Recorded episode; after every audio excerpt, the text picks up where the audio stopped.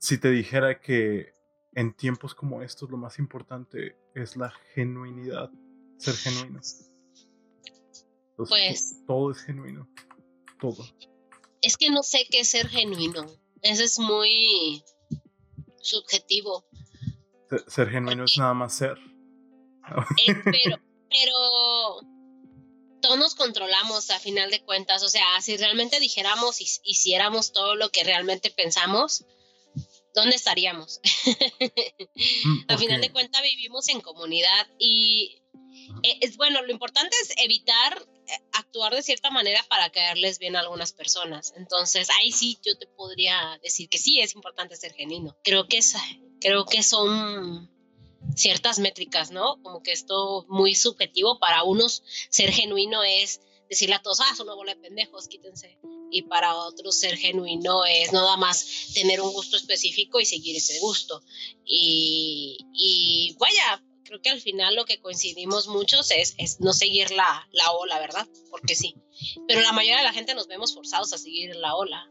Pero porque recuerda, recuerda como, como lo que dice el episodio 26 de Evangelion. Todos vivimos, vivimos necesariamente en comunidad y no existes a menos que otras personas te reconozcan. Así por lo tanto, tienes que cuidar la proyección que tienes con los demás. Y ahí es donde dices que la gente se controla para vivir en sociedad. Pero eh, es a lo que me refiero. Entonces, eso no es ser genuino. Pero, no, no, necesariamente tiene que ir peleado con la genuinidad, no necesariamente tiene que ir peleado con cancelar el ser. Sí, sí, e, e, en eso, en eso estoy totalmente de acuerdo. Es que, como quiera, vivimos, vivimos en comunidad y tenemos que cuidar eso. Y es lo que te digo, es la diferencia. Cuando uno llega a los 30, uno entiende eso. Cuando estás en los 17 crees que ir en contra o, de o chingarte a la familia o decirle o no ser agradecidos con otros es ser auténtico. Cuando no. ser anti-establecimiento. Ándale. Ser edgy. la edad sí te da cierta. La edad sí te da esa sabiduría de saber que tienes que. Es que te digo, yo, yo no pienso que esté peleado simplemente tener esmero con cómo te proyectas con los demás, con saberte llevar con propiedad, saberte llevar bien y con... O sea, hay una diferencia entre tener cuidado con la proyección y entre simplemente proyectar algo falso. Eso ah, no... Eh, sí, en eso estoy de acuerdo. Exacto. sí, sí, estoy de acuerdo. Y que, por cierto, que dicho sea paso, y por, por contexto nada más, y para la audiencia que está escuchando esto, al fin estoy platicando con mi muy estimada amiga Itzel, Itzel Montes, quien... Aparte... Ni mi dirección, ni todo. es cierto, no, no. Pero, y aparte, aparte de ser una personalidad interesante en YouTube, con un canal bastante, bastante bien evolucionado, Gata Gorda, uh, ella está, también es la cabeza de un podcast Mujer Friki de la vida, de la vida real. Así es. Y exactamente platicábamos de eso, de cómo hay un nicho de gente que tiene que encontrarse con ese dilema de la, oye, ya tengo cierta edad, entonces ya tengo otra perspectiva de la vida. ¿Y qué, qué, me, qué me, puedes decir al respecto de eso, Itzel? ¿Cómo, mm, ¿Cómo se relaciona tener... ¿Por qué haces tu podcast para mujeres de 30 años, friki, en, en español? no, no es para mujeres de 30 años, friki. O sea, ese no es el público meta. Realmente la mayoría de nuestro de nuestro público son hombres. Pero está muy raro, es que es muy raro. No, la idea aquí no es que nos vean esas personas, la idea es que vean a esas personas. O sea, nuestro público ve a mujeres de 30 años. O sea, la opinión de mujeres eh, frikis ya como profesionistas o no profesionistas. De hecho, bueno, en el, en el caso del podcast, que es muy específicamente hablar de opiniones de mujeres de 30 años, eh, una es maestra, la otra es ama de casa. Eh, y la y otra es este no quiere decir cuál es su carrera pero pues también es profesionista em, trabaja en un trabajo bastante serio y eh, en mi caso, eh, que yo estoy en el área de ventas corporativas, em, bueno, ya más que nada administración, eh, este, o sea, ver, ¿no? ¿Qué es lo que piensan estas personas que ya, ya pasaron esa etapa de, de pensar que tener un hombre que te ame es lo, la, meta de tu vida, o casarte o, o tener hijos, o pensar que eh, lo que quiero es conseguir un, un trabajo eh, soñado y la fregada, que no estoy diciendo que los 30 pierdas esa ilusión, pero los 30 es las, las metas no son tan así tan elevadas como cuando uno es adolescente. Entonces, este, cuando tú ya estás establecido, ya viviste, ya tuviste cinco o seis empleos, yo ya tuve más de cinco empleos distintos, que no es, no es un buen currículum, pero ya lo hice, ya emprendí, ya hice eventos, ya hice un chorro de cosas, ya viví, ya sé, sé qué quiero realmente y qué es lo que me ahorita hace poco sacaron un meme donde sacan de que una niña chiquita, quiero ser astronauta, que, de hecho se llama el anime, creo que Real Life, este, y después cuando sale adolescente, quiero este, encontrar el amor de mi vida, y después cuando está en la universidad, quiero encontrar un, un trabajo estable, y cuando ya llega a los, a los casi a los 30 o cuando ya es profesionista, quiero ser feliz. Entonces es, es eso, es eso, es ese pasar, ¿no? A los 30 ya estás curado, espanto. Ándale, exacto. Y, y, lo que más quieres es encontrar la satisfacción, ¿no? De, de decir, oye, estoy bien. O, o, a lo mejor, bueno, ya ves que los 30 son los nuevos 20, eh, tengo casa o no tengo casa o quiero sacar casa.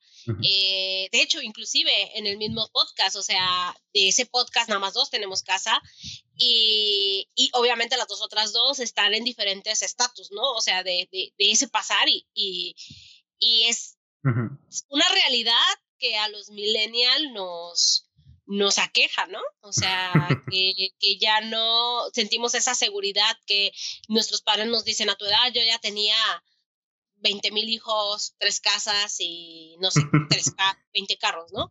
Y les eh, insistiría, siempre que mis padres me dicen eso, yo les diría, la, la, economía en los 90 era bastante distinta, ¿no? Muy distinta.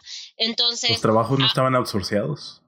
Exactamente, y de hecho, de entre las cuatro, una es madre, o sea, las otras tres no lo somos, una está a punto de casarse, otra ya tiene mucho tiempo viviendo con el, con el novio y, y no ve cercano casarse, o sea, son cosas así, una no tiene pareja, o sea, son cosas que, que, que quieras o no, te cambian el switch y, y te hace ver muy distinto que, que alguien de 20, que todavía espera o anhela ciertas cosas. O sea, yo, yo he escuchado hablar, una de mis amigas eh, que habla mucho de, de, trabajar en cierta empresa muy importante. Este, y le digo, oye, pero en donde estás ahorita no te veo que te estés moviendo. No, es que quiero terminar la carrera. Le digo, no, es que no tienes que esperarte a terminar la carrera.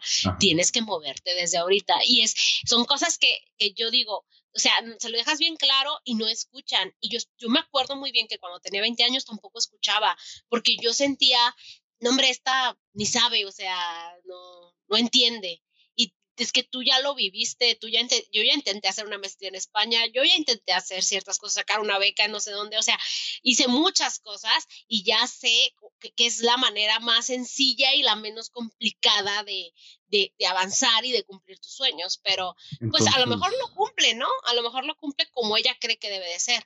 Entonces hay, un, hay un sesgo de los 20 a los 30 que te da sabiduría. Yo digo que sí. Es que también los golpes, sobre todo los 20 que más te equivocas, eh, yo, yo sí cometí muchos errores. Yo, yo, aparte que yo así lo había decidido y no me arrepiento absolutamente de nada, yo dije, en los 20 los voy a disfrutar, no voy a ahorrar, me vale madre, este, voy a gastar mi dinero lo pendejo, eh, voy a comprar un chico de figuras, voy a jugar videojuegos, voy a ir de peda cada fin de semana, todavía lo sigo haciendo, pero este, e, es, no, no me arrepiento. Y obviamente ya llegas a los 28 y dices, a, ver, ya, ya pasó bien rápido esto, y empiezas a despabilarte y empiezas a decir, no, sabes que ya, es ahora. es ahora porque ya, ya voy a entrar al tercer nivel. Pues que la, la, la, capacidad de planeación y todo eso tiene su lugar, tiene su momento, pero si hay algo que he aprendido es que el dinero en sí no tiene valor, ¿no? Importa más importa más una experiencia o importa más un bien. Entonces, si tú dices, es que quiero invertir mi dinero en tal cosa, o sea, eso tiene bastante sentido desde cierto punto de vista, vaya.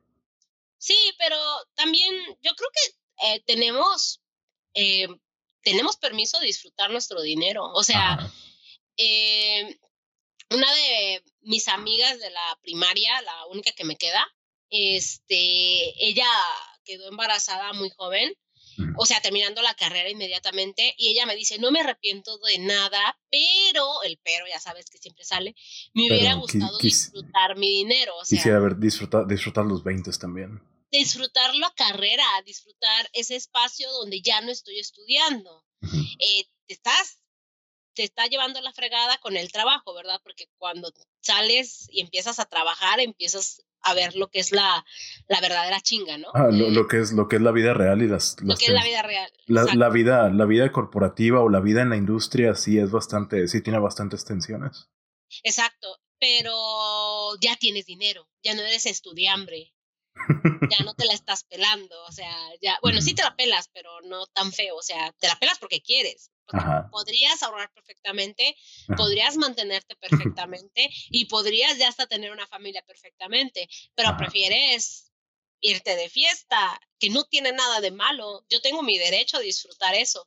Y como mujer friki, como una señora friki ya ahora, no me arrepiento de haber gastado mi dinero en figuras, no me arrepiento de haber gastado mi dinero en viajes, no me arrepiento de, de haberme ido a Canadá, no me arrepiento de haberme, no arrepiento de nada, o sea, no, yo, yo disfruto eso, estoy ahorita en mis 30, estoy satisfecha, es, obviamente me falta mucho más que vivir, o sea, no voy a decir, aquí se acabó mi vida, pero ya tuve mis, de que me gradué, creo que fue a los 22, 21, que me gradué, no, sí, 22, 23 me gradué, este, desde que me gradué hasta ahorita, o sea, estuve siete años eh, haciendo lo que a mí me gusta como friki que soy, como taku.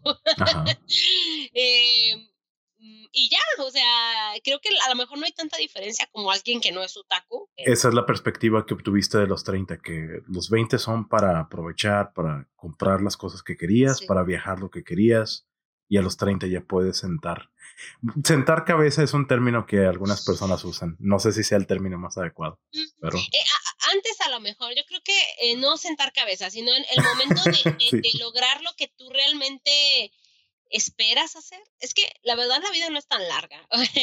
eh, en promedio el ser humano vive entre 60 y 70 años y si bien le va. Eh, entonces hay que ser honestos. O sea, si tú realmente quieres tener un hijo, bueno, en mi caso, en mi caso como mujer, eh, que volvemos a lo mismo, yo sé que eh, nuestra, nuestra edad reproductiva termina a los 35 y de los 35 para arriba ya tienes que hacer otras cosas. Entonces, si tú ya deseas tener un hijo eh, biológico tuyo y, darlo a luz, eh, desafortunadamente no tienes opción. En el caso de los hombres, yo si hubiera sido hombre, me hubiera esperado a los 40, honestamente, pero ahorita que ya tengo 33, eh, lo veo distinto, porque también veo que los hombres de 30 años batallan mucho para conocer mujeres, porque están en ese sesgo en que las chicas eh, de veintitantos no se los toman en serio y las mujeres de treinta... Eh, las mujeres de treinta usualmente ya están, ya, ya están buscando algo más. Ya están buscando algo más, pero la mayoría, las que están solteras, es muy difícil que las conozcan porque no salen, por algo no conocieron a alguien. Y, y las que están casadas, las que tienen hijos, eh, buscan un papá, no buscan una pareja en sí. Buscan un papá para sus hijos. Eh, entonces, eso también veo que a mis amigos batallan, ¿no? Que son, son cosas que te, te, dejan en una posición, y digo, sin, sin proyectarme demasiado, vaya, pero sin, que te dejan en una situación muy interesante socialmente, porque es como que es, sabes que dentro de un par de años tu situación va a cambiar bastante para bien, pero que tienes que aguantar un par de años, digamos. Exacto. Pero porque la perspectiva de otras personas es distinta y porque a veces es difícil empatar esos, esos deseos y esas aspiraciones de ambos lados, ¿verdad? Y, obviamente no estoy generalizando, o sea, estoy dando ejemplos de lo que me ha tocado ver con amistades cercanas y lejanas. Eh, obviamente siempre hay excepciones. Eh, de hecho, una tendencia en el anime que estoy viendo mucho es de que están poniendo protagonistas de 30 años ya. Ahí te das cuenta cómo ha evolucionado, ¿no? Antes decían que llegabas... El segmento meta ya cambió, ya tiene más edad. Sí, Exacto. Entonces, antes llegabas a lo. terminabas la prepa y se, ya no eras protagonista. Después empezaron a salir muchos animes de universitarios. Y ahora eh, hay muchos animes donde protagonizan treintañeros, personas que son salaryman, que están, eh, que están eh, ciclados con su vida, ¿no? cotidiana, y de repente conocen el amor, o de repente se van a, es un isekai, protagonizan un isekai y se van a otro planeta, otro mundo, a un videojuego, a, o viene un personaje de otra dimensión a su mundo, o sea, y es donde, donde te das cuenta que no estás solo, o sea, si hay muchas personas de 30 años eh, que están viviendo ciertas dificultades. Entonces, eh, pensando en eso, viendo eso, por eso saqué, eh, invité a mis amigas de Mujer Friki de la vida real, digo, porque todas teníamos personalidades distintas, digo, una es súper, súper tímida, Ah, la otra es este muy sweet, muy así, ay, que no sé qué. Este, yo ya sabes cómo soy, no necesito describirme. Y la otra es super barrio, que ya también es, o sea, si yo doy barrio, ya es triplemente barrio. Entonces, es como que eh, hay una dinámica muy interesante porque somos amigas, todas hacemos cosplay, todas vemos anime, todos jugamos videojuegos, todas eh, crecimos de diferente manera y todas nuestra vida eh, nos hizo llegar al mismo punto, ¿no? a ser amigas. El barrio los respalda también. barrio los respalda también. El barrio nos respalda, ándale, las miculocas de Apodaca, de San Berna. Miculoca. Eh, no, este, es muy interesante. Por eso, por eso es que saqué el podcast, eh, porque ya había escuchado muchos podcasts de muchos hombres porque, este, hablando de anime. Porque va a haber consenso. Si, si tienen una perspectiva parecida, entonces van a tener un consenso muy interesante. Mira que no, no, no, no lo había pensado de esa manera. Así es. No lo había visto desde ese punto de vista, más bien. Sí, y de hecho hemos recibido muy buenos comentarios. Las personas que nos han escuchado, no he escuchado comentario negativo más allá de la mala calidad del audio, porque la verdad sí me ha valido madre. O sea, no le he metido tanto a mi micrófono, ni. O sea, ¿por qué? Porque la inversión actualmente mía se está yendo en la casa, señora, hashtag señora. Este, pero terminando de hacer lo de la casa, eh, sí pienso invertir en, en mejor equipo, en mejor eh, micrófonos, en mejores eh, calidad, ¿no? De, de, cosas.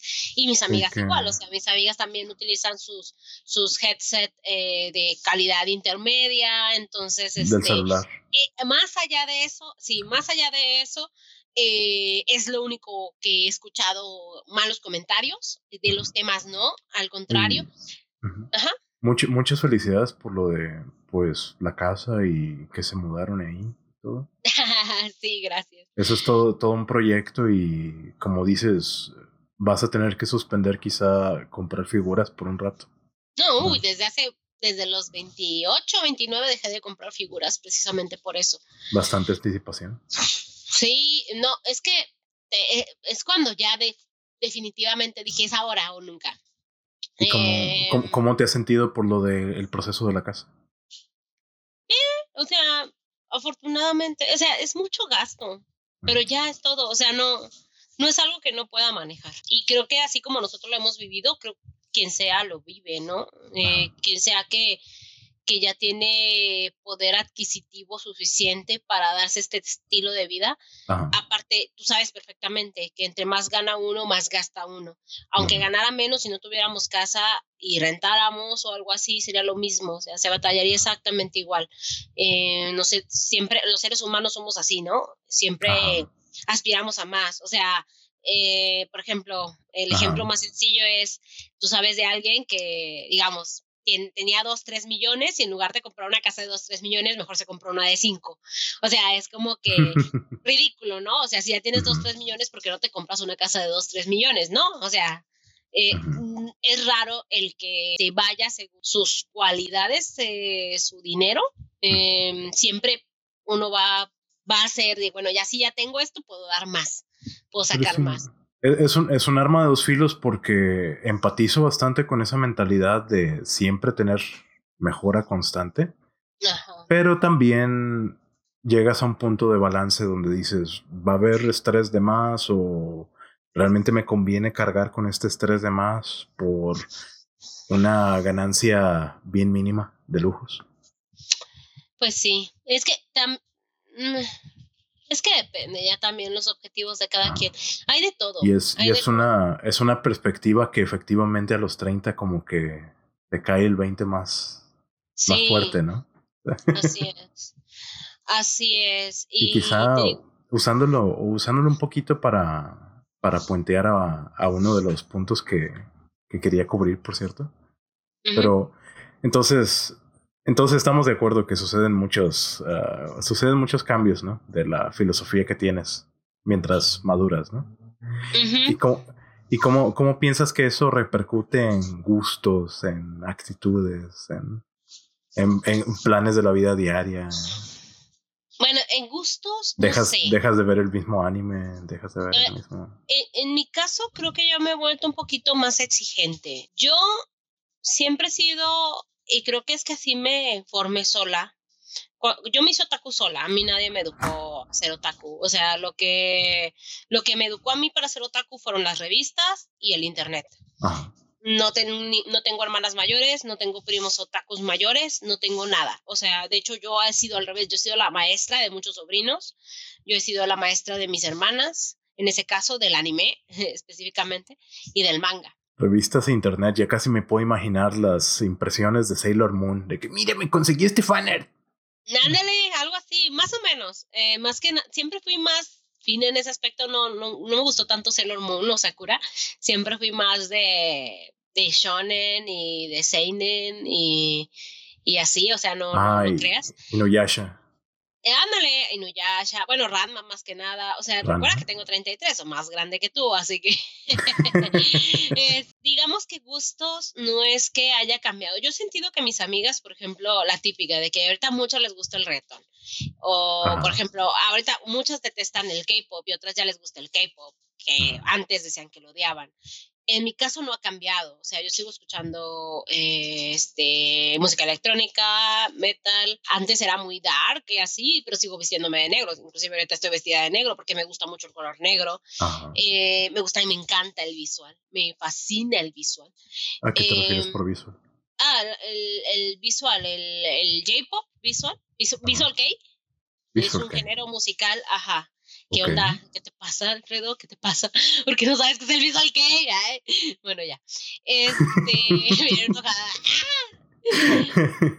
este. Es que no, no estoy familiarizado todavía con Visual Kei. Ay.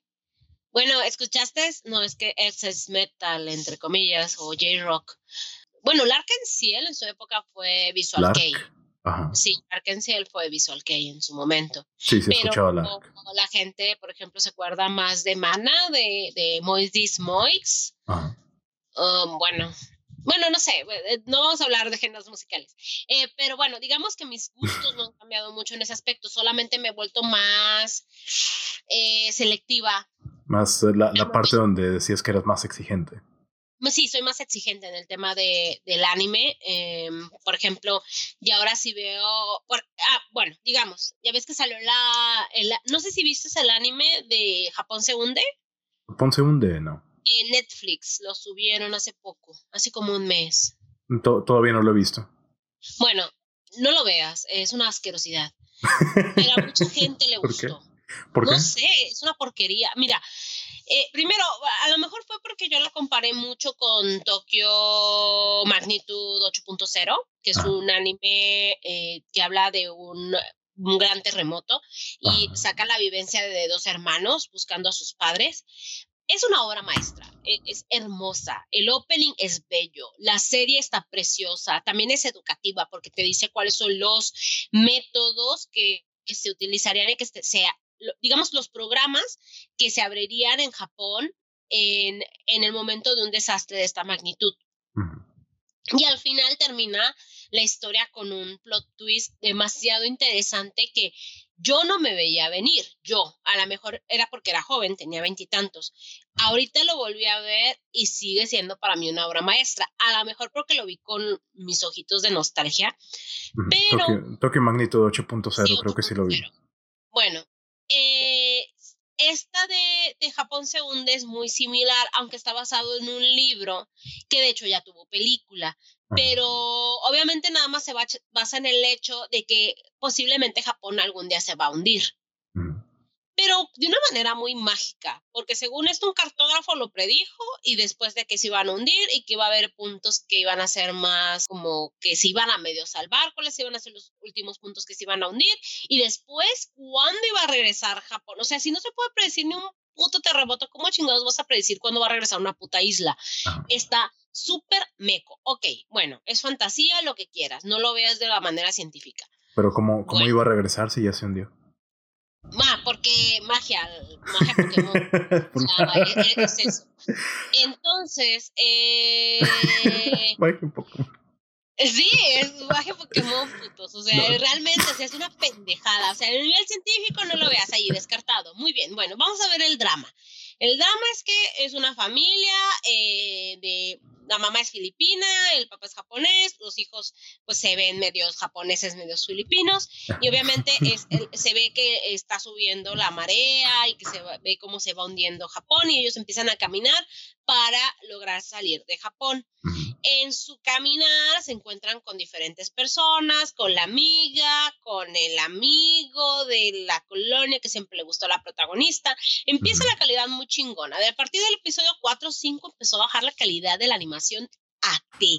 Bien, súper bien. No, empezó como súper bien. Bajó a bien, terminó en no mames y caca asquerosa vomitó de perro. O sea, neta que Ay, no, no, no, lo detesté, detesté los últimos capítulos, pero es que eso lo mal animada que estaba.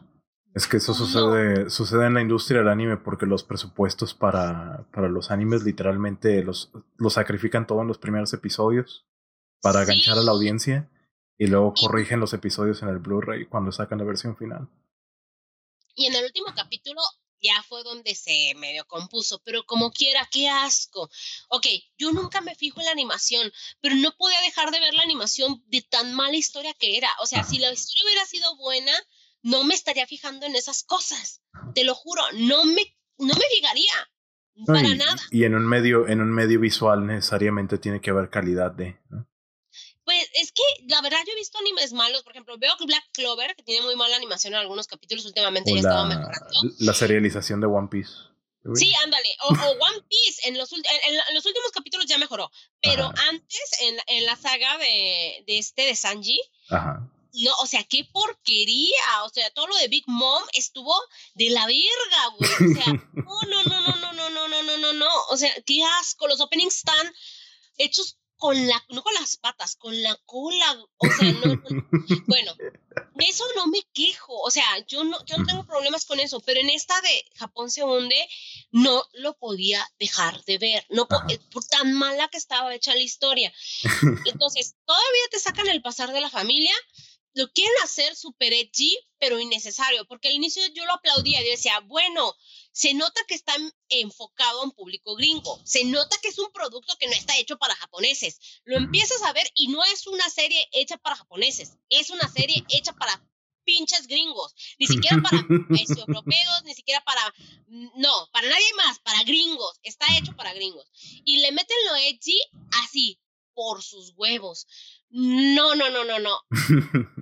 súper mal, súper mal. De, a partir del episodio 4 o 5 todo se va en picada de lo asquerosa que está la historia.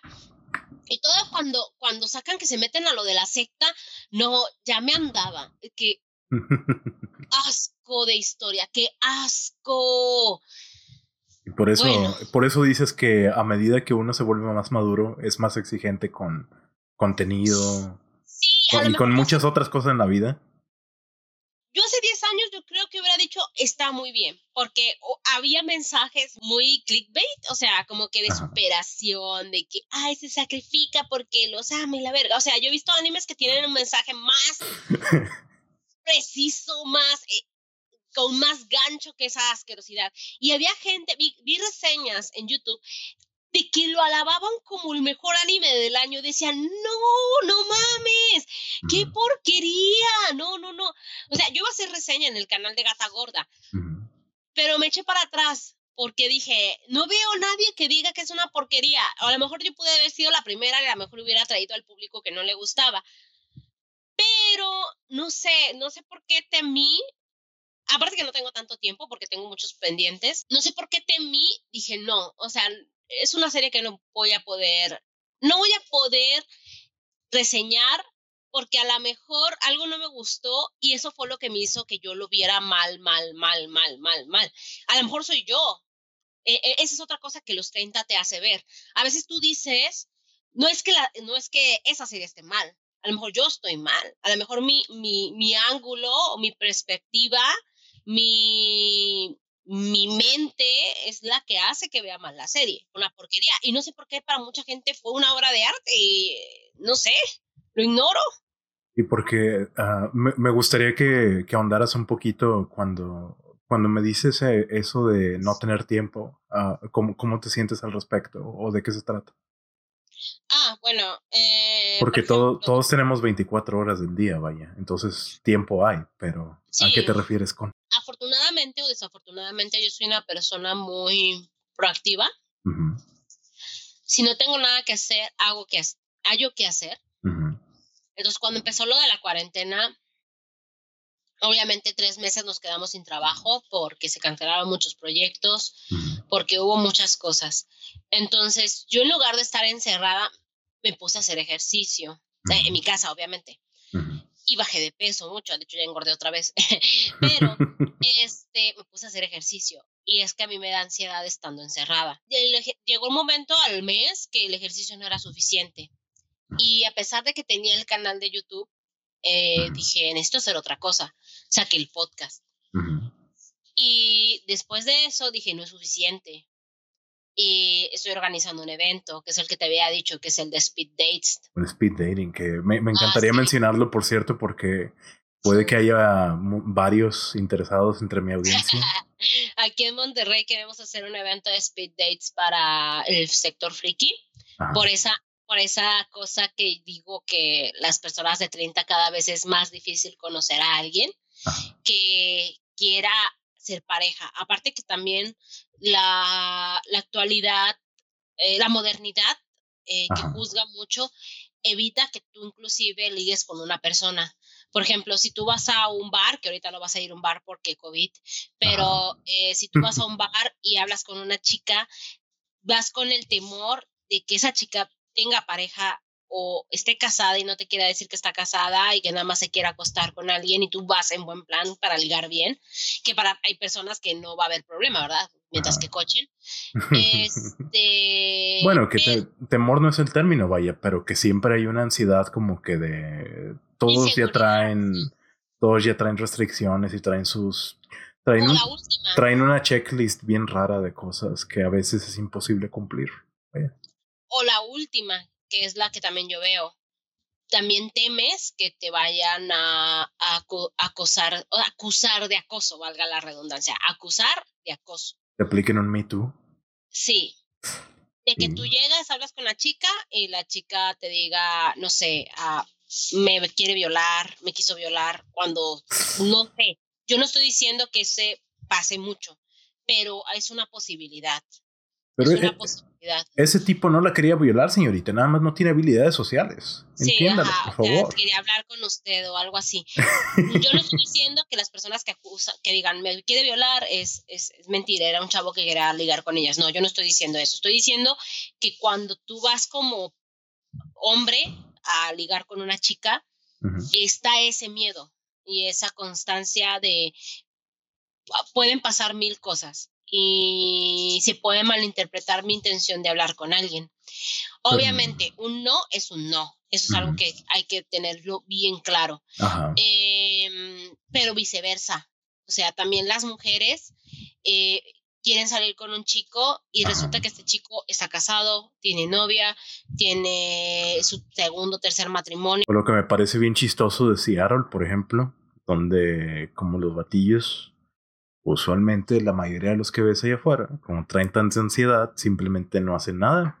Y van a un bar y se quedan ahí parados en las esquinillas y todo. Y es como que, oye, pero vi look, look alive, ¿no? Sí, y, es lo que te digo, o sea, es algo que está pasando con hombres y mujeres por igual, no solamente con los hombres. ¿Y por También a las ¿por chicas. ¿Por qué crees que está pasando? Eh, pues es lo que te digo, es la sociedad, la modernidad, eh, las redes sociales, todo, el, el, que la sociedad esté buscando qué está mal con los demás para autosatisfacerse y decir soy mejor que los demás, eh, eso es algo que nos está destruyendo, ¿no? Entonces, en lugar de unirnos, en lugar que un Tinder esté ayudando a conseguir pareja, está ayudando a, cubrir otros sectores como el sexo, ¿no? O, cualquier otro tipo de relación.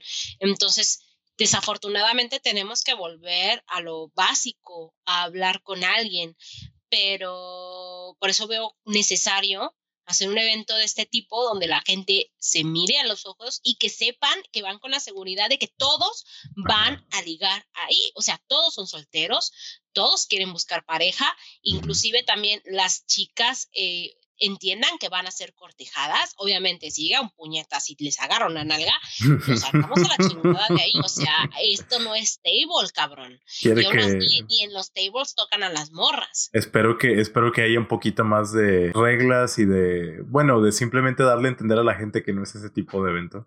No, no, no, no, y, lo hay. O sea, de hecho, yo estoy haciendo por ahí el, el, documento, el contrato, porque van a firmar un contrato inclusive, y los vamos a investigar que realmente la información que nos están dando, o sea, que realmente no eres un güey con, con que está casado y con 20 hijos y que nada más quiere ir a acostarse con una chava que le gusta porque esa es la premisa, ¿no? Que van a ser hombres y mujeres que les guste el anime, el manga, los videojuegos, los cómics. Eh, entonces, que no vaya alguien por curiosidad y que realmente no quiera nada serio, o sea, que realmente sea gente que quiere conseguir pareja. Y, mm, en fin, pero...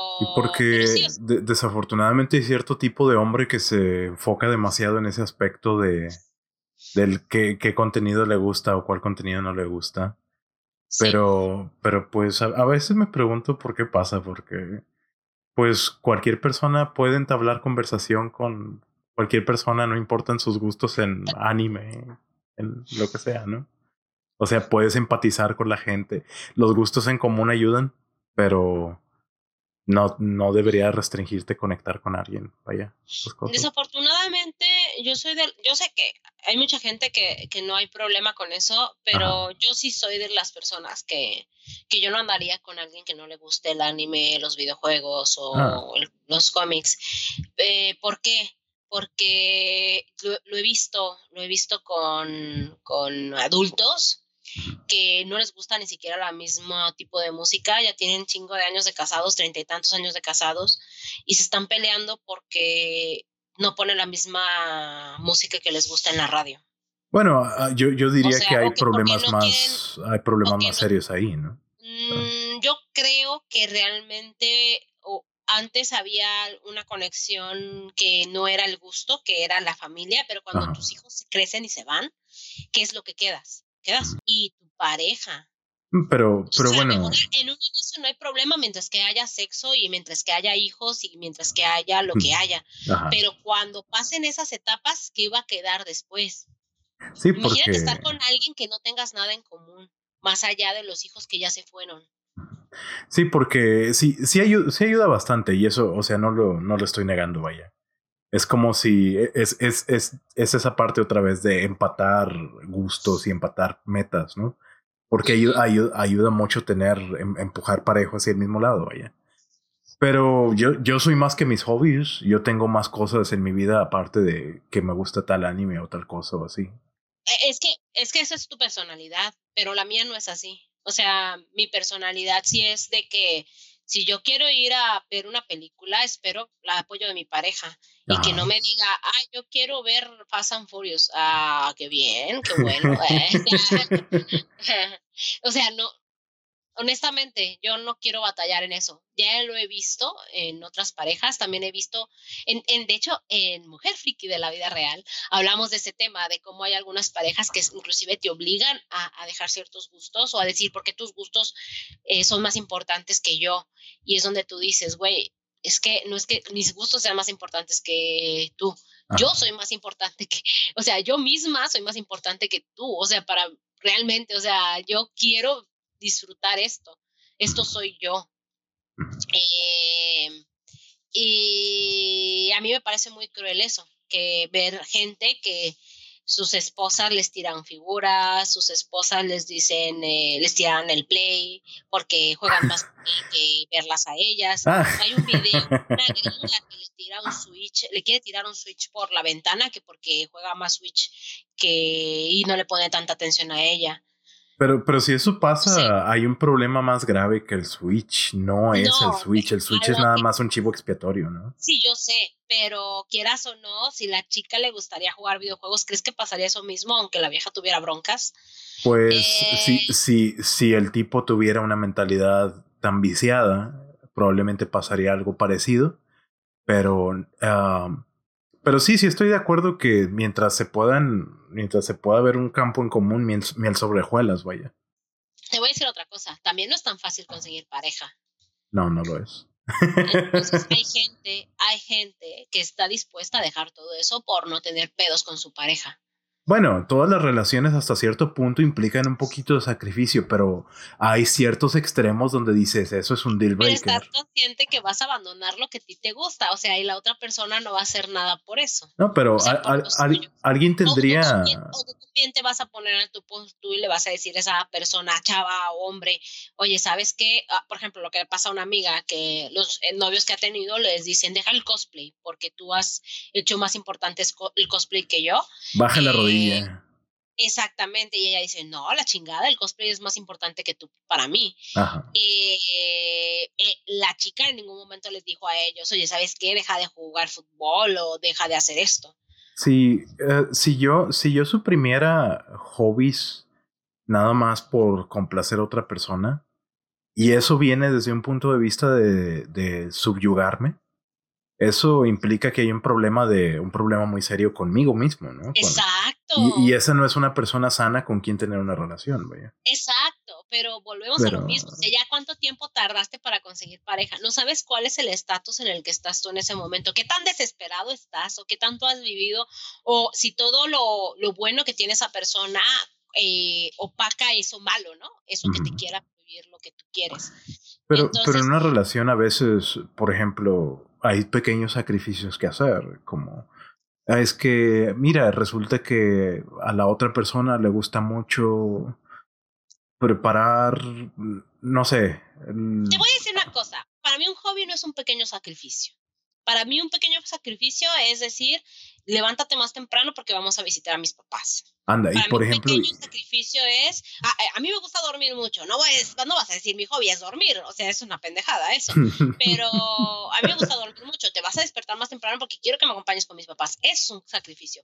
Pero un hobby para mí no es un pequeño sacrificio. Y ese es el tipo de cosas que se hacen a sabiendas en una, en una relación porque, porque te importa la relación, vaya. Porque sabes que vale la pena. Exactamente, pero te digo, un hobby no es una, un pequeño sacrificio. Un hobby forma parte de ti. O sea, que, ¿por qué tienes tú un hobby? ¿Por qué tú inviertes tu tiempo eh, libre en ciertas actividades? Porque es, porque es recreación y es... Es recreación. Que necesitas liberar tu mente después de trabajar, después de estar preocupado por otras cosas. Porque vas a hacer que te abandonen tu gusto. ¿Y por qué si estás todo el día como idiota? Estás sacrificando tu tiempo de vida para traer dinero a la casa siendo hombre o siendo mujer, llegas a tu casa y en tu casa todavía te quitan lo que te libera, para mí eso no es un pequeño sacrificio.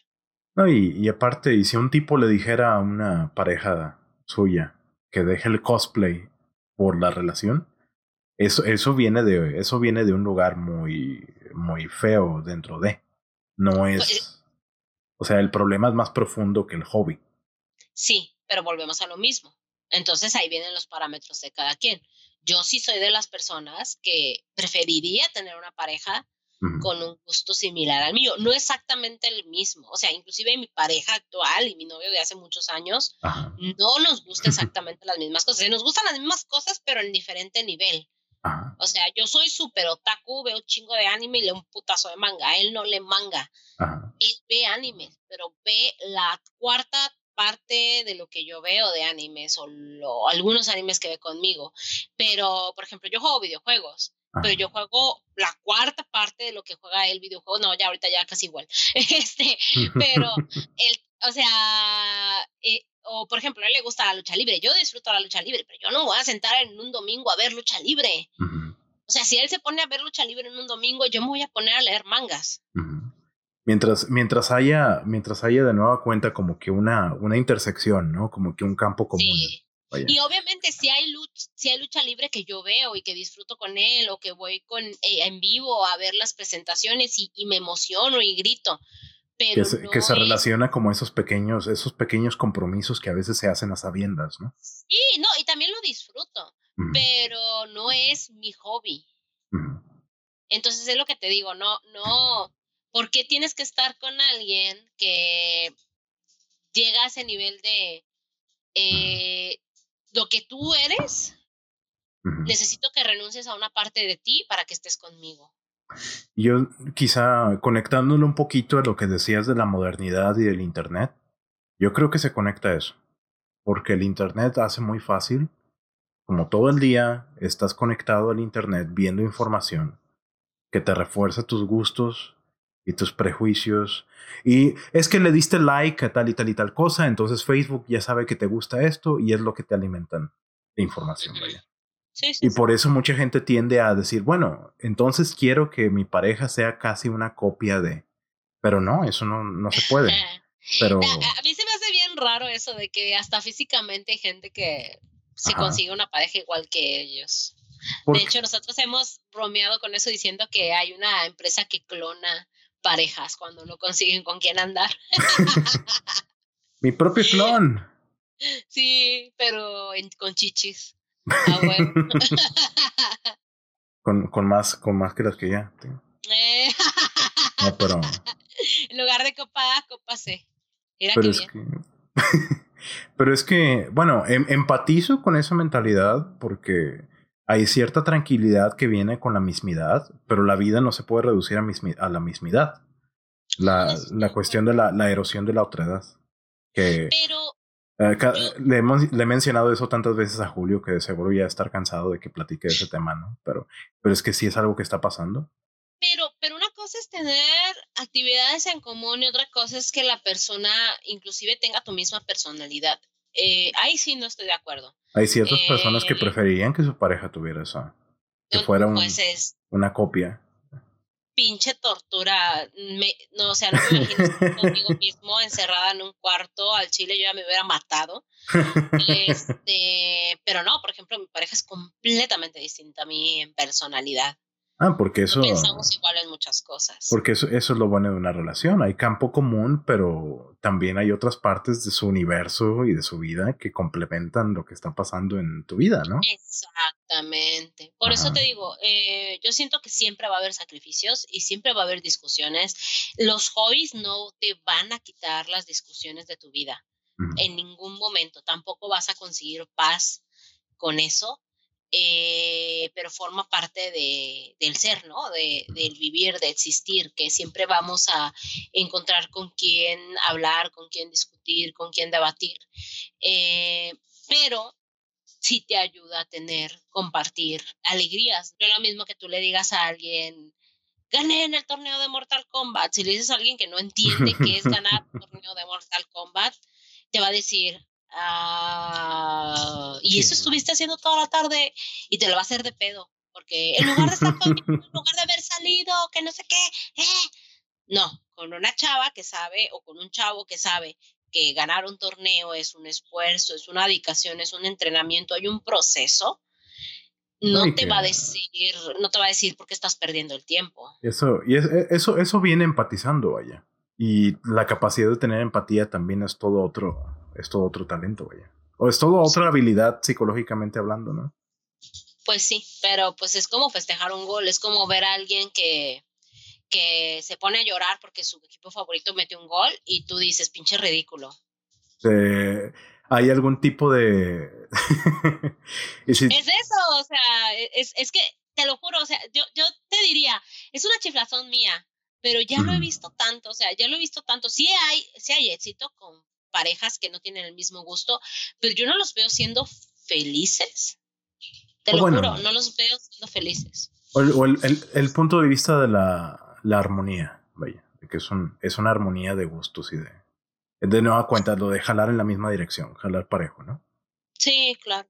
¿Y qué, qué tipo de cosa, conectándole un poquito, Itzel, por cierto, al asunto de, porque bueno, como estamos tan, como somos tan entusiastas del anime y de los videojuegos y de... ¿Cuál, ¿Cuál gusto específicamente, algún título o alguna franquicia, cuál gusto sería una, un deal breaker que tú dijeras, oh, no puedo estar con esta persona porque le gusta? Ay, no sé. O sea, ¿hablas del, del tema friki? Ajá, el tema friki. No, creo que no. No tengo algo que diga que no aguanto. Y dije, porque he conocido personas que dicen, no, es que les gusta One Piece. Y no, ah. los, los monos están muy feos. No, no puedo tolerar si una pareja mía le gustara One Piece. Mm, no, yo creo que no. No, en mi caso sí son muy. O sea, por ejemplo, me caga Naruto. Yo amo los openings de Naruto, pero me caga Naruto. ¿Por qué? Eh, me caga Naruto. Me caga. Detesto Naruto. Pero me sé todos sus openings. Porque son una joya. Los estúpidos openings están bien hermosos. Porque sabes que es eh, muy edgy todo el tiempo. pero, pero, eh, si a mi novio le Mi a Naruto, no me importaría. O sea, que le guste Naruto. X. Tengo que oh, vengar a mi gente. Me preocuparía más, por ejemplo, lo que yo estaba diciendo, ya ves que yo ya me voy a casar. Este... Ah, que felicidades por eso. Qué Gracias. Qué chingón. Estás inventado, digo invitado. Pero para, pero, para, para, para, la edificación de la audiencia y ah, para ok, ok. Voy a casar el próximo año. Iba a casarme este año, pero COVID. me, jodió, me jodió todo. Eh, ¿qué, ¿qué, chingados? ¿Por qué estoy hablando de la boda? Ya se me fue. Porque era, estábamos hablando de tener gustos similares a tu pareja y de planes similares y de... No, empecé a hablar de Naruto y después dije otra cosa. ¿Qué te ibas a casar? Y a, todo esto, ¿qué tal? ¿Y qué tal los planes de la boda? Entonces la agendaron para el siguiente año. Sí, para abril del siguiente año. Ah, pues qué bien. Así es. Ya tiene, ya tiene Giovanni el, el traje de Majima para que bailemos Friday Night. Eh, como Majima y Kiryu. No, no creo. yo sé que, sé que te, te, divierte, te, divierte, la idea de que él sea Majima y que yo sea Kiryu. No, claro que no.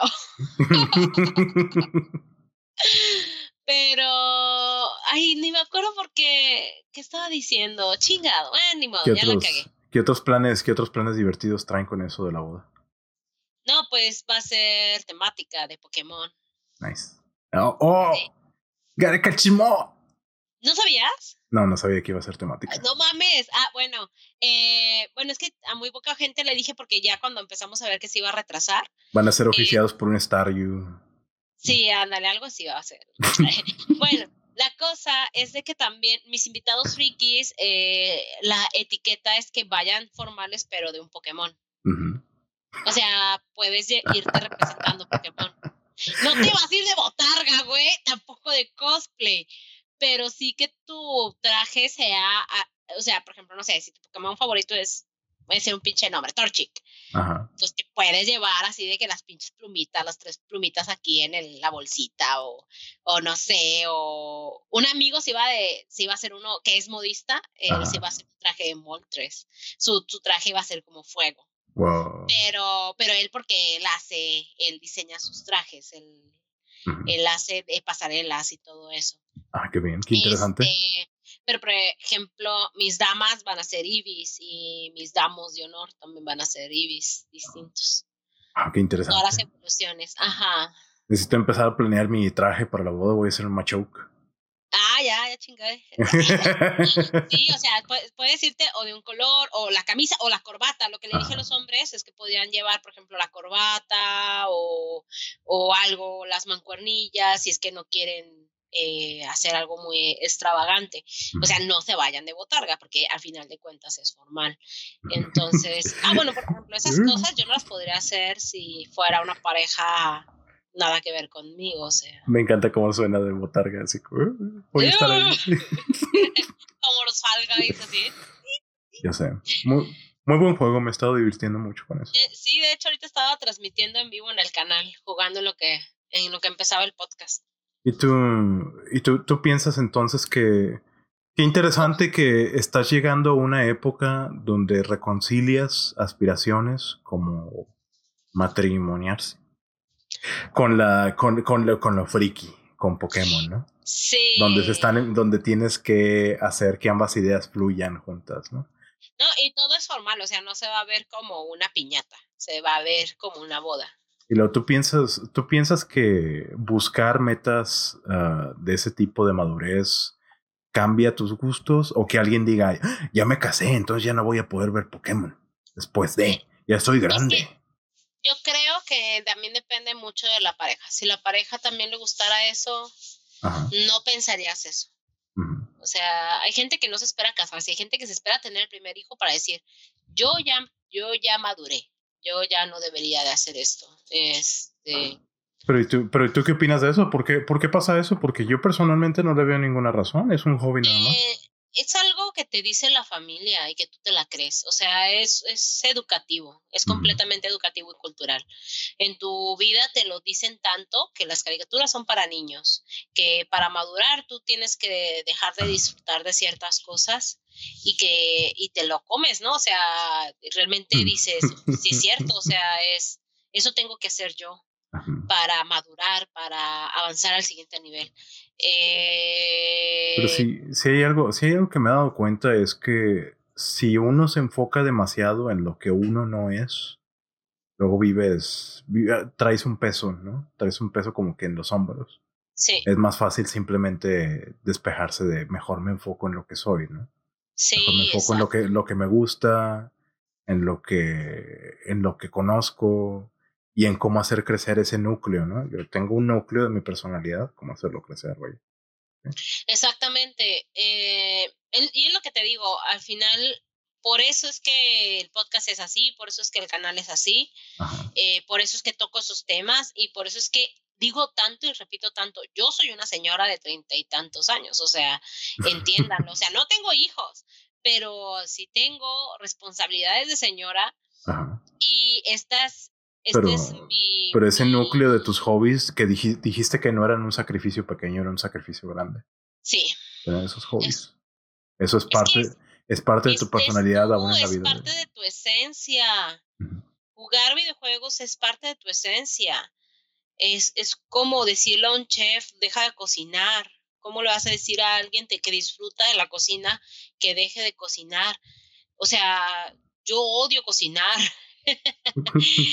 o sea, ni de mentadas me vas a decir, deja de jugar videojuegos, deja de grabar un podcast donde hables de anime, donde hables de ser señora friki eh, y ponte a cocinar, ¿no? O sea, vete al carajo, no soy yo.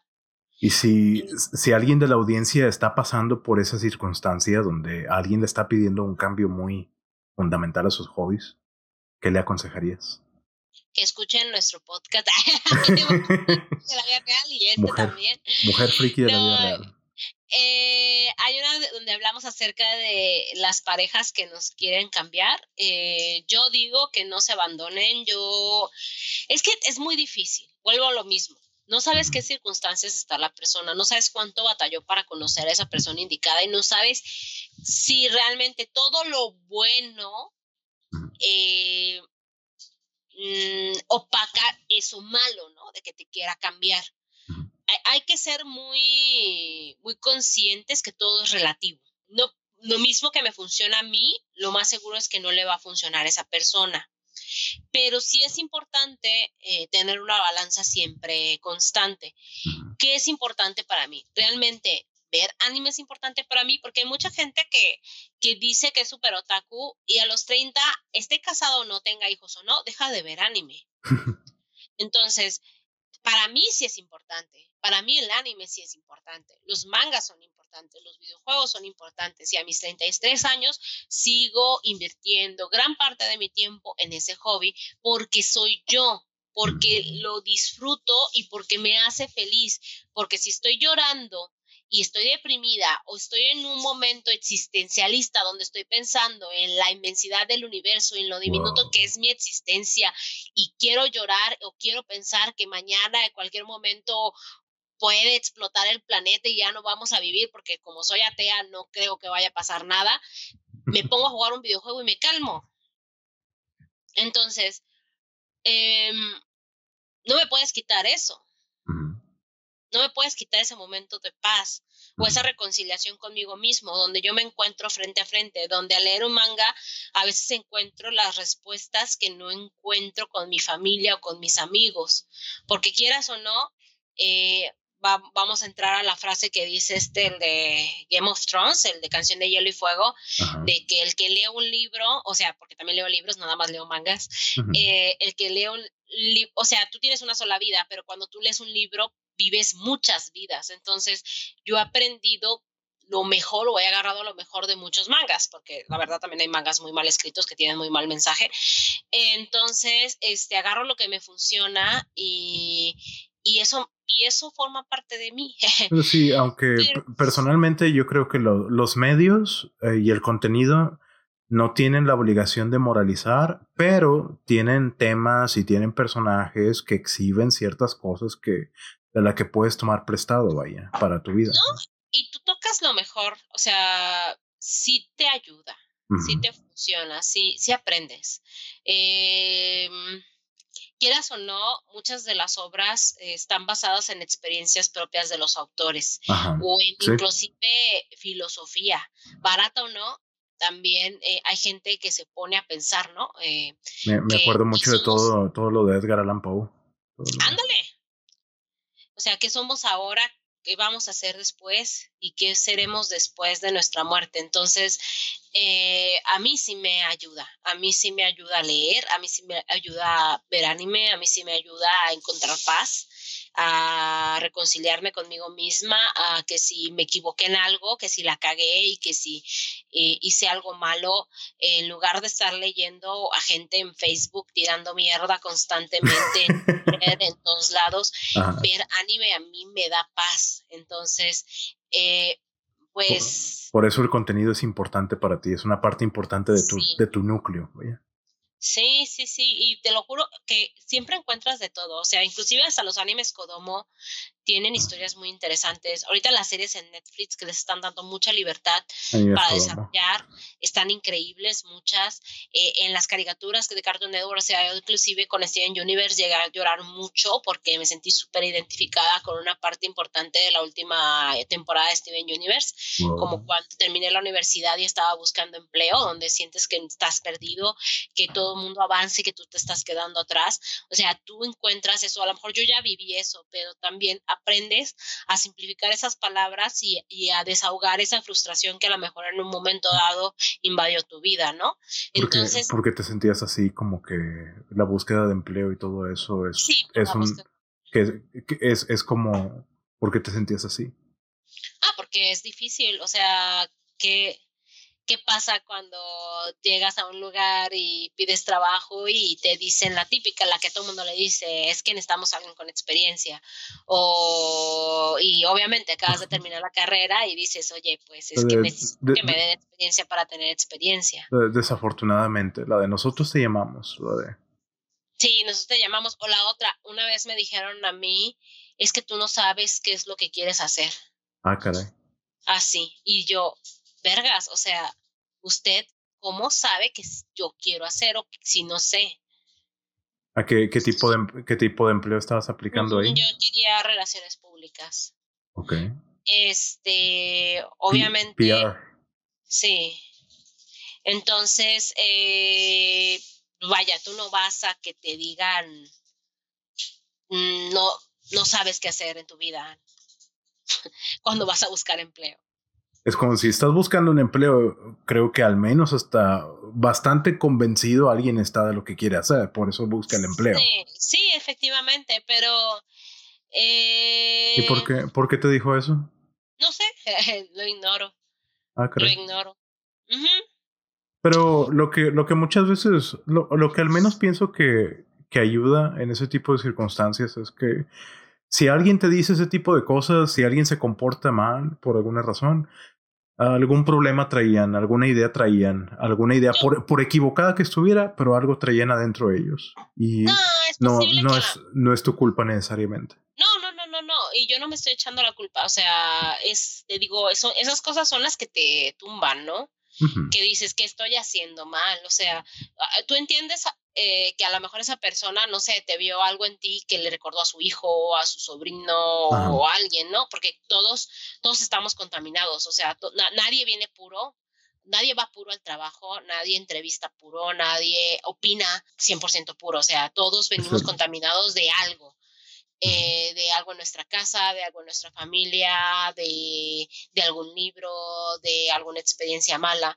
el, el, eh, efecto, el efecto Pigmalión, cuando tratas mejor o peor a alguien porque te recuerda algo de tu pasado. Ándale. E, entonces, eh, yo, a mí no me afecta. Ahorita yo te digo porque me acordé porque dijiste eso, ¿por qué te afectó eso? Eh, yo creo que a todos en algún momento lo vivimos, o sea, el ahora qué. Universe te lo muestran, en Steven Universe en la última temporada te muestran el ahora qué. De, de muchas maneras, ese tipo de cosas son naturales para la vida, pero pasar, pasar por ello una vez y otra vez y otra vez y otra vez es lo que te, te, refuerza, ¿no? Te da esa perspectiva para sobreponerte y en, algún, y en algún momento te van a dar ese empleo, en algún momento lo vas a conseguir, nada más que pasar por ese proceso es lo que cuesta bastante inversión emocional a veces, vaya. Sí, em, mira, yo no me arrepiento de todo lo que viví. Eh, todos los trabajos donde estuve agarré lo peor y lo mejor de cada lugar, lo, aprendí de cada, de cada experiencia, lloré, sufrí. De los, los, 20, los 20 que disfrutaste. Sí. Y que ahora estás viviendo como señora friki. no, y pues con el trabajo que tú sabes ahora a lo que me dedico eh, y a lo que viene, ¿no? Ajá que, y, a, y a cosas que no me he rendido, o sea, yo ya sé qué es lo que quiero. A lo mejor el tipo no estaba tan equivocado, a lo mejor sí realmente no sabía qué quería, pero no es porque no supiera, sino porque no sabía lo que Esa, esa, esa, opinión puede venir de mil y un lugares y no, no, hay que... Alguna razón habrá tenido para decirla, pero lo que importa a final de cuentas es que uno está bien convencido de quién es. Sí, sí, sí, sí, pero a lo que voy, a lo que me dedico ahora no es a lo mismo que aspiraba en aquel entonces. Eh, pero es que también la realidad es de que no somos seres estáticos, o sea, si ni siquiera físicamente eh, somos los mismos, porque nuestra, nuestra piel se muere, se cae, eh, constantemente estamos está cambiando nuestro cuerpo, ¿no? Nosotros estamos envejeciendo también. Cada determinado, cada determinado periodo de tiempo, la inmensa mayoría de las células del cuerpo ya se renovaron. Exactamente. físicamente, literalmente no es la misma materia. Si no soy la misma materia ni siquiera, eh, también en mi cabeza algo está cambiando. Es normal, ¿no? Que no esté siendo lo mismo que hace 10 años o que no esté buscando lo mismo que hace 10 años. Que todos estamos en el proceso, es el, el proceso, el, el, progreso del peregrino. Y, inclusive, y en 10 años más no seremos los mismos. es, es, es eso, es eso. Por eso te digo que ser mujer friki, mujer profesionista friki, te da otro panorama. Y ahora que, eh, ahora me quiero enfocar más en el canal. En el tema del podcast, la mayoría de la gente que nos escucha son eh, hombres entre 25 y 35 años, que realmente el, el, canal estaba planeado para gente de esa edad. Eh, al inicio fueron muchos hombres, después fueron muchas mujeres y ahorita otra vez son muchos hombres, eh, pero tenemos también escuchas de 60 y también tenemos de 18. Obviamente alguien de 18 no lo va a tomar igual que alguien de 60 ni alguien de 35. Pero está muy interesante cómo funcionan las métricas, ¿no? De Spotify cuando la gente te está escuchando. Eh, qué, bien que han encontrado éxito con el canal de YouTube y con el podcast en Spotify. Eso se ve bastante bien. Qué bien. Gracias. Entonces, en, eh, en el canal de YouTube em, es otra historia. En el canal de YouTube, la mayoría de nuestros eh, televidentes, por así decirlo, me escuché bien vieja, de nuestros suscriptores, las personas que nos siguen, que nos ven y que nos dan like, son adolescentes. Entonces tú te sientes con una responsabilidad moral también, aunque tú no dejas de ser tú, no dejas de ser auténtico. Yo no dejo de decir groserías y decir pendejadas como lo estoy diciendo aquí, pero siempre corrijo y digo, a ver, chicas, yo ya estoy vieja, no digan lo que yo digo, o cosas así.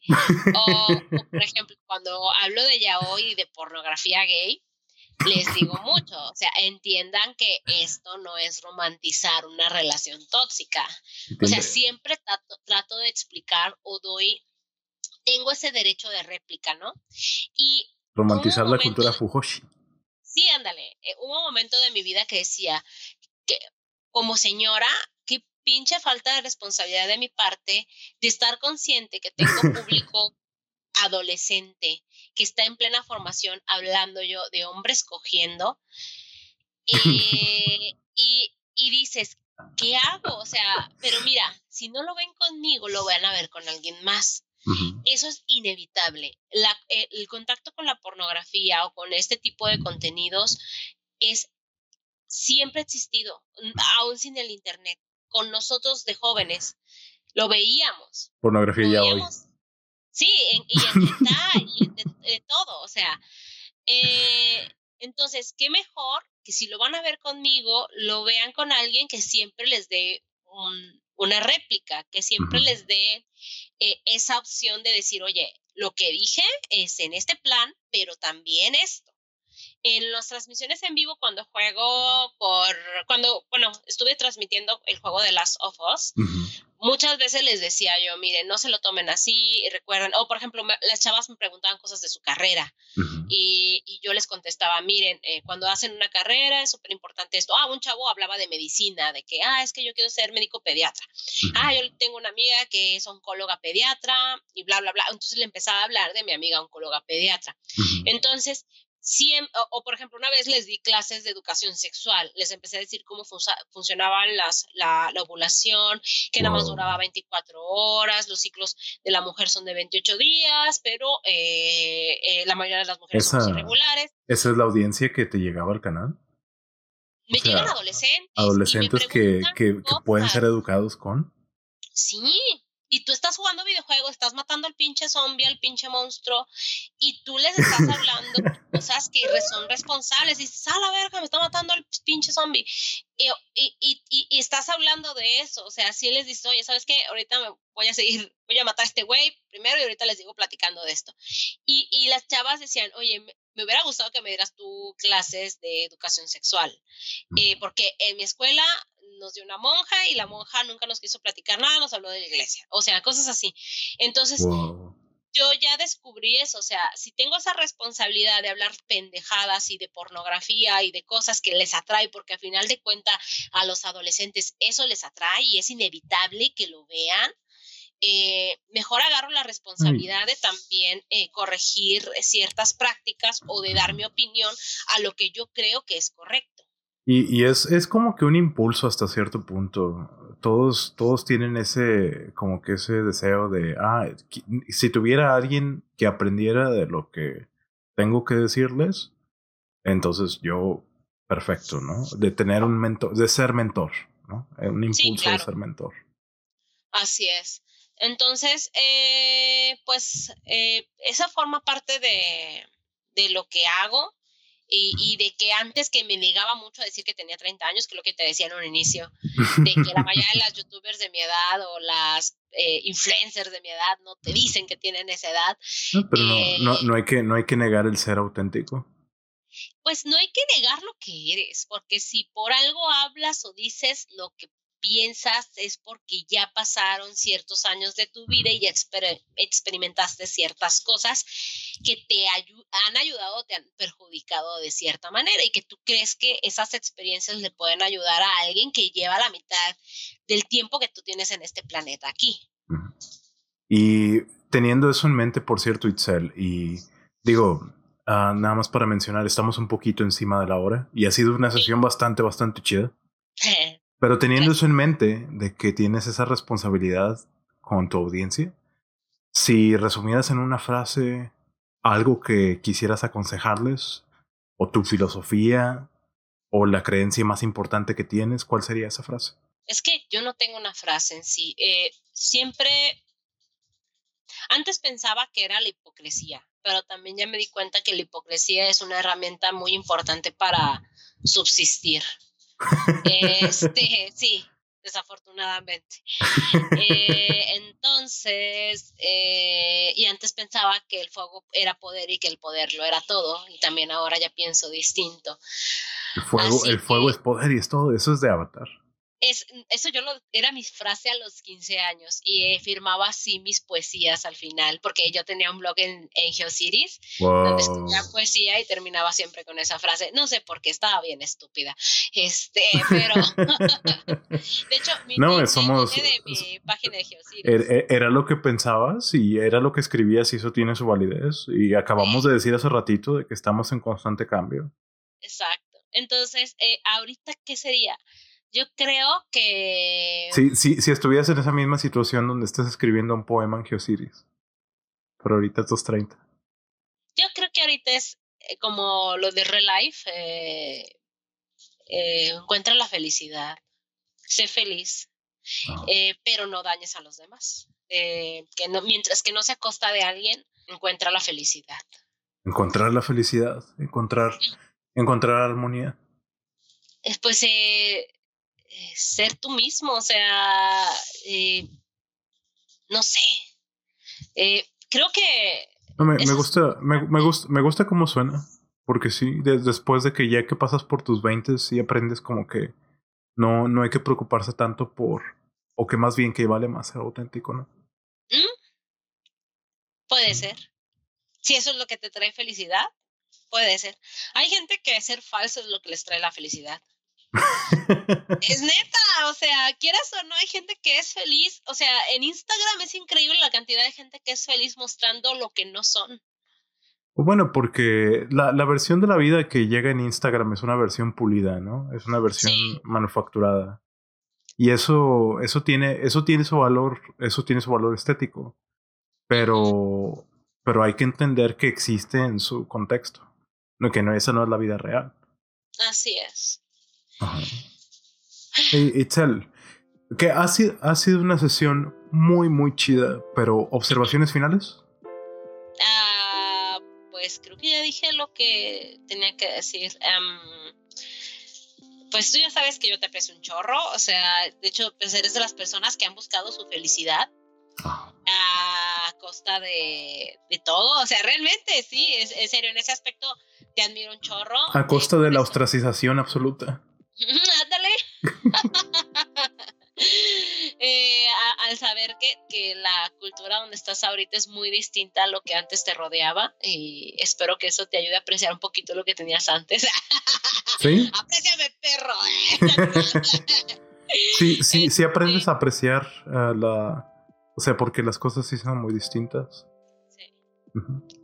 Entonces, eh, pues desde ese lado, qué padre que te animaste a tener un podcast. Yo siento que tienes mucho que decir. Obviamente hay muchas cosas en las que no estoy de acuerdo contigo porque soy así. Siempre nos peleamos. Eh, sí. Bien, porque eso forma parte de, del ser humano, ¿no? No, pues pues sí, debo de decir, también aprecio bastante lo que estás haciendo, aprecio bastante tu canal de YouTube y lo que estás intentando comunicar. Y sobre todo aprecio que te sentaste a platicar conmigo ahorita.